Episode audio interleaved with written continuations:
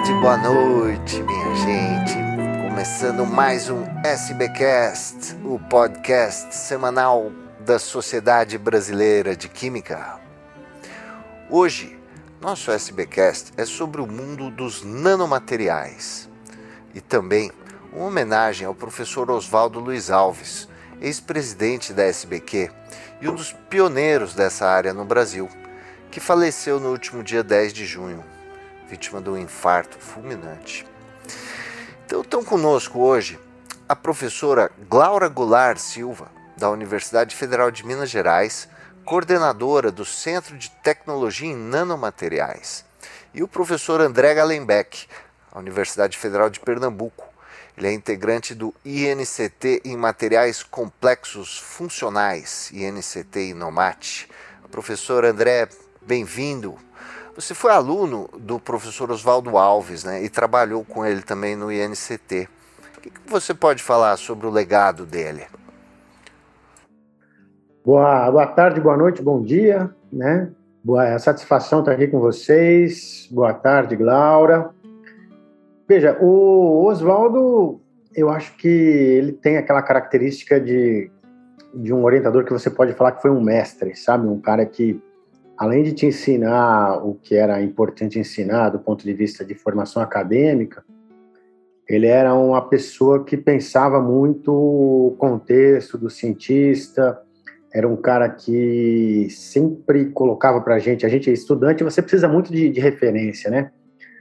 Então, ele colocava muito para a gente a questão do pesquisador, do cientista se colocar como protagonista do desenvolvimento do, do país, e principalmente num país assim como o Brasil, que tem muita, muito problema para resolver.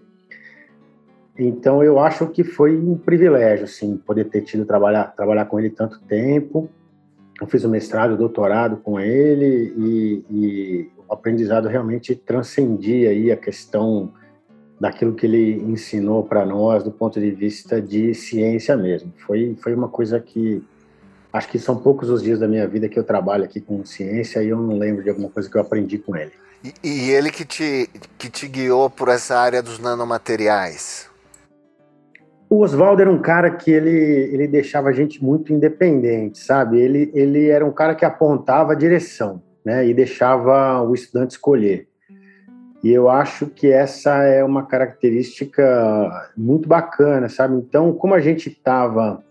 Eu estava no meio do doutorado quando os nanomateriais começaram a aparecer assim, como, como uma grande onda de ciência, né? Ele falou: olha, tem isso, isso. Ele procurou passar questões básicas que eram importantes a gente entender, e aí a gente teve condições de entender a importância daquilo ali e aí entrar na onda. E eu acho que esse também é uma outra grande virtude dele como orientador, como pesquisador. Uhum. Legal. Professora Glaura, bem-vinda também ao SBcast. Prazer ter você aqui. como é que como é que é o mundo dos nanomateriais? Aí a UFMG é uma é uma instituição que vem se destacando muito também na parte de inovação. E, e, existe uma existe uma interface aí grande da uma interface uma um caráter horizontal assim da da questão nano que envolve ciência de base e inovação.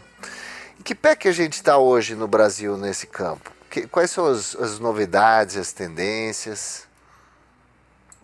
Boa tarde, bom dia. É, Mário, é um prazer estar aqui e falando com o André Galenbeck, que é um amigo, né? E a gente é, tem muita. fica muito feliz, eu fico muito feliz de conversar com a comunidade da SBQ.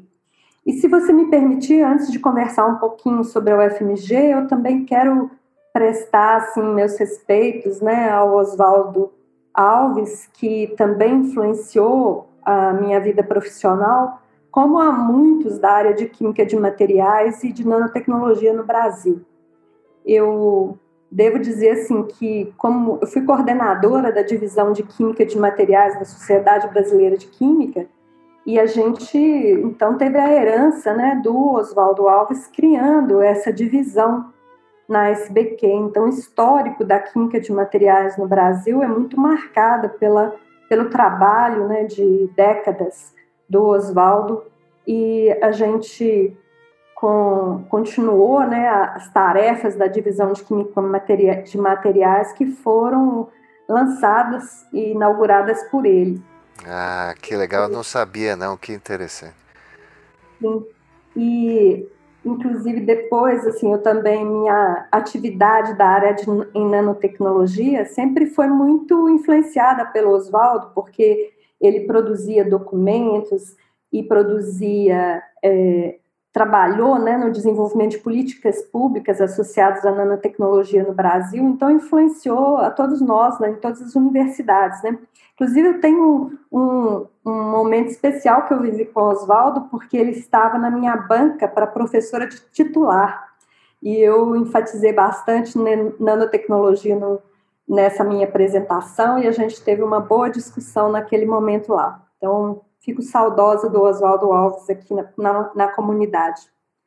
Mas, vindo assim para a pergunta que você me colocou, a UFMG, de fato, tem sido uma das universidades federais mais ativas né, na área de é, desenvolver parcerias com empresas, produzir depósitos de patentes, licenciar suas patentes. Então, ela tem alguns é, números e um impacto nessa área que é muito é, interessante, e para isso foi construído internamente na universidade todo um arcabouço né, de, de utilizar a legislação nacional dentro das normas institucionais e do plano de desenvolvimento da instituição para que, ao mesmo tempo, a pesquisa fundamental e a formação de estudantes não seja em nenhum momento preterida, mas que a gente tenha todo um apoio institucional para desenvolver parcerias com empresas e apoiar a comunidade brasileira no, na, em alcançar inovações, né, em trazer riqueza para o país.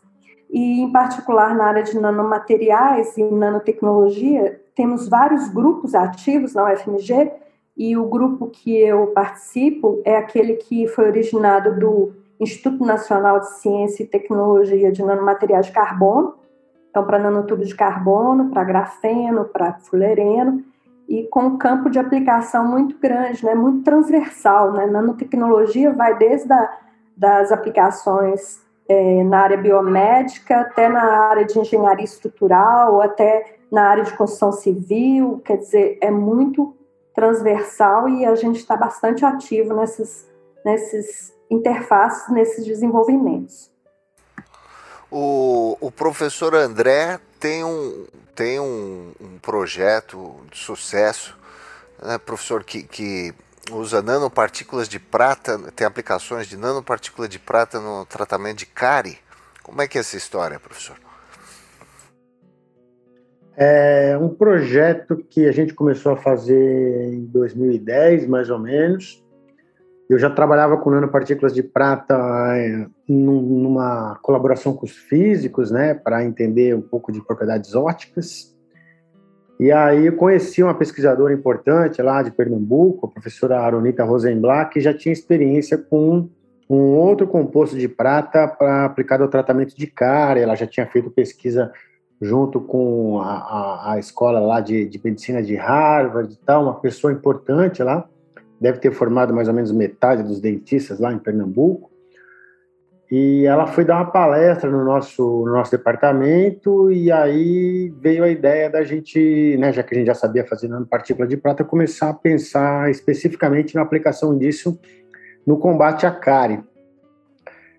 E foi bem interessante porque ela acolheu bastante né, a, a, a ideia, né, sem, sem preconceito, vamos dizer assim, e aí a gente começou com o desenvolvimento. A ideia começou já com o trabalho visando especificamente essa aplicação.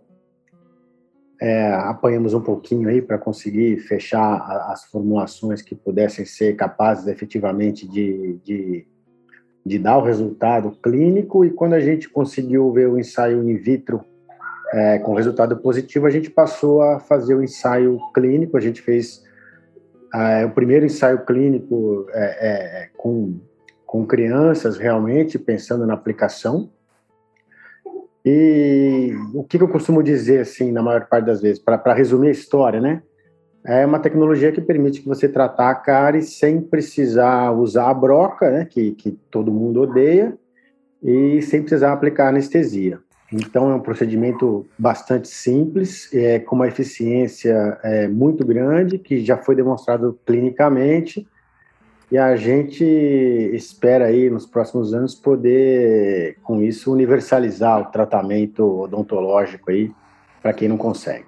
Pois é, ela já está em uso, ela já está eh, já está disseminado, ainda está em uso piloto, e aí qual que é o passo para ela chegar para para as empresas? Tem uma patente? Conta um pouco assim como é que como é que vai crescer essa tecnologia e chegar em tudo. É, a gente tem tem as patentes. É uma, é uma, uma história bastante longa, mas assim a gente tem as patentes é, tem uma empresa constituída para começar a, a, explorar a tecnologia e o momento atual, do ponto de vista de estratégia, é a busca de parceiros para fabricação e investidores para a empresa, né?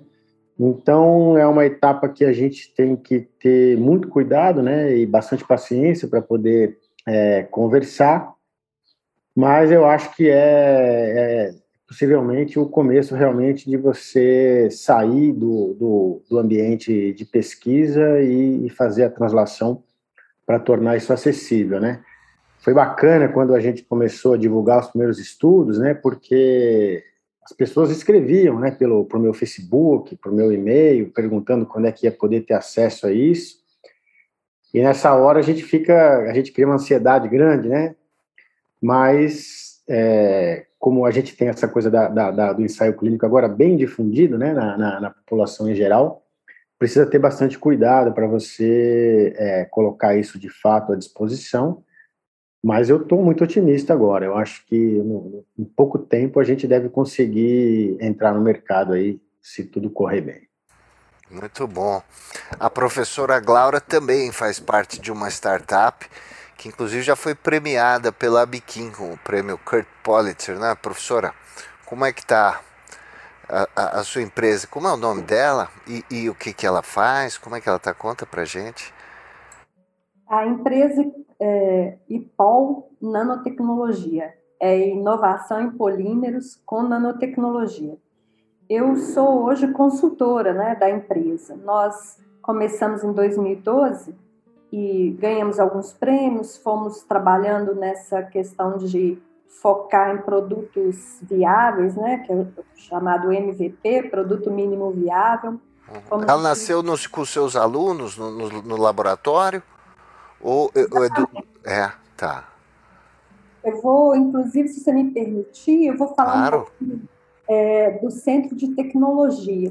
Porque Sim. Antes, antes da gente ir na direção da empresa, a gente trabalhou e trabalha né, na, na criação e na implantação do Centro de Tecnologia e Nanomateriais.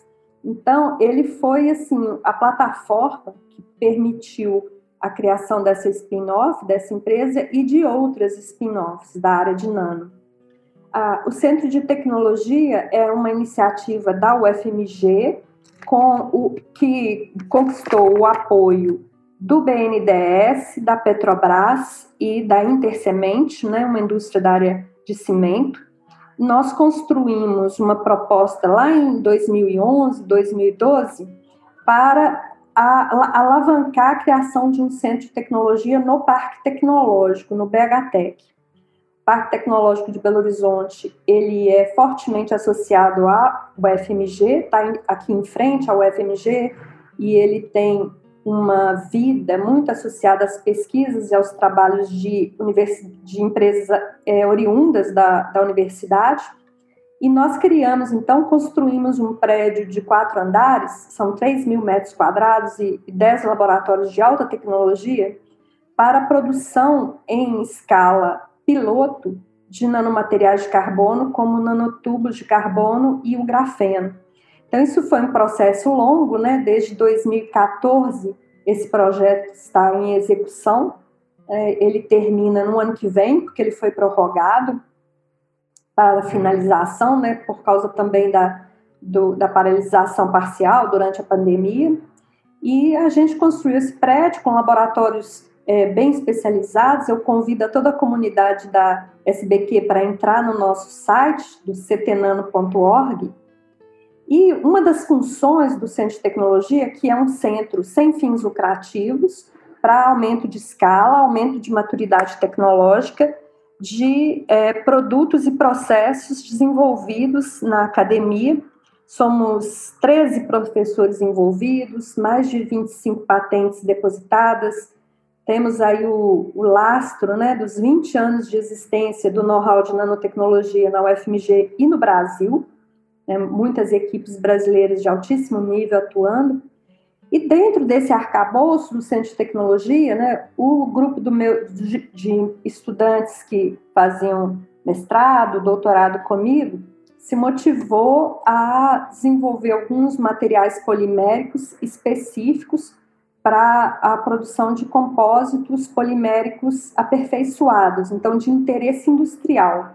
Então, a gente trabalha muito na interface com a indústria de óleo e gás, a indústria siderúrgica, a indústria de mineração, fazendo polímeros aprimorados, mais resistentes termicamente, mecanicamente, mas também polímeros inteligentes, né, porque eles têm é, a capacidade de responder com é, elétrico, e sensoriamento químico. E esse é o tipo de produto que a gente está próximo né, de encontrar um mercado para ele, em particular o, os materiais modificados do grafeno que incorporamos em polímeros permitem aí desenvolver revestimentos para proteção à corrosão, é, fios para impressão 3D, tecidos inteligentes. Nós temos no, no CT Nano 15 projetos em andamento, todos com empresas. E desses 15 projetos, o grupo de Polínios está responsável pela metade deles. E a IPOL, que é a spin-off, trabalha com dois parceiros especificamente hoje, desenvolvendo é, alguns materiais que a gente espera que em breve vão estar tá aí no comércio, vão estar tá disponíveis para o consumo dos brasileiros. Então, esse é o nosso status em geral. Ah, fantástico, né? Pelo que vocês falam, assim, o, o futuro é nano. Como é que vocês avaliam aqui para a gente encerrar o, o, as oportunidades para o jovem pesquisador, para o aluno de graduação, sim, o quanto ele deve considerar essa área de materiais, especificamente a área de nanomateriais, tanto na base, na ciência fundamental, quanto na parte de inovação? Existe campo de, de trabalho para isso no, nas empresas também? Vocês poderiam fazer uma reflexão sobre isso? André, você primeiro, por favor. É, eu tô, eu tô, eu tô formando uma opinião sobre isso, que, que pensando né, no, no, no futuro de verdade, né? E muita gente tem falado recentemente nessa, nessa questão da integração da tecnologia envolvendo análise de, de, grandes dados, né, de big data, com inteligência artificial e integrando isso com biotecnologia e, no final das contas, com o corpo humano, né. Eu sei que essa não é uma discussão simples, é, mas eu, eu penso que ela, se a gente se livrar dos preconceitos aí, ela é uma discussão inevitável e eu acho também que é uma coisa que vai acontecer. Posto isso, é, o meu ponto de vista hoje é que a nanotecnologia é quem de fato vai providenciar e vai é, gerar os materiais que vão ser capazes de fazer esse tipo de integração. Então, é, eu acho que do ponto de vista de desenvolvimento de, de, de materiais, os desafios são muito grandes, né? E, e mas é, eu penso que tem muita coisa para a gente aprender ainda do ponto de vista de, de, de, ciência básica. Tem muitos materiais novos que a gente tem que aprender a preparar e controlar as propriedades e para conseguir gerar realmente tecnologias. Mas quando a gente olha, né, é, para o que está aparecendo na literatura e, e o que está aparecendo é, de tecnologias novas, você vê que quando você vai olhar de perto isso, né? Porque a gente, é, quando você tem essa questão, por exemplo, de biônicos, né? É, regeneração de tecidos, coisas que, que quando eu era estudante pareciam que ia ser ficção científica, você vê hoje que as pessoas estão propondo isso de verdade, né? Inevitavelmente aparecem nanomateriais aí na arquitetura desses sistemas e justamente na parte de integração. Então, eu acho que quem está é, trabalhando nessa área vai ter oportunidade de, de desenvolver é, tecnologias que vão acabar compondo esse futuro que a gente está tá vislumbrando aí e que não vai demorar muito para chegar, mas que é de integração de, no fundo, sistemas eletrônicos com vida. É isso. Interessante. Professora Glaura, qual a sua é, visão? Eu, eu também concordo com o André que tem muita, um espaço muito grande aí para essa integração do, do lado software computacional, inteligência das máquinas, né, e, e os nanomateriais.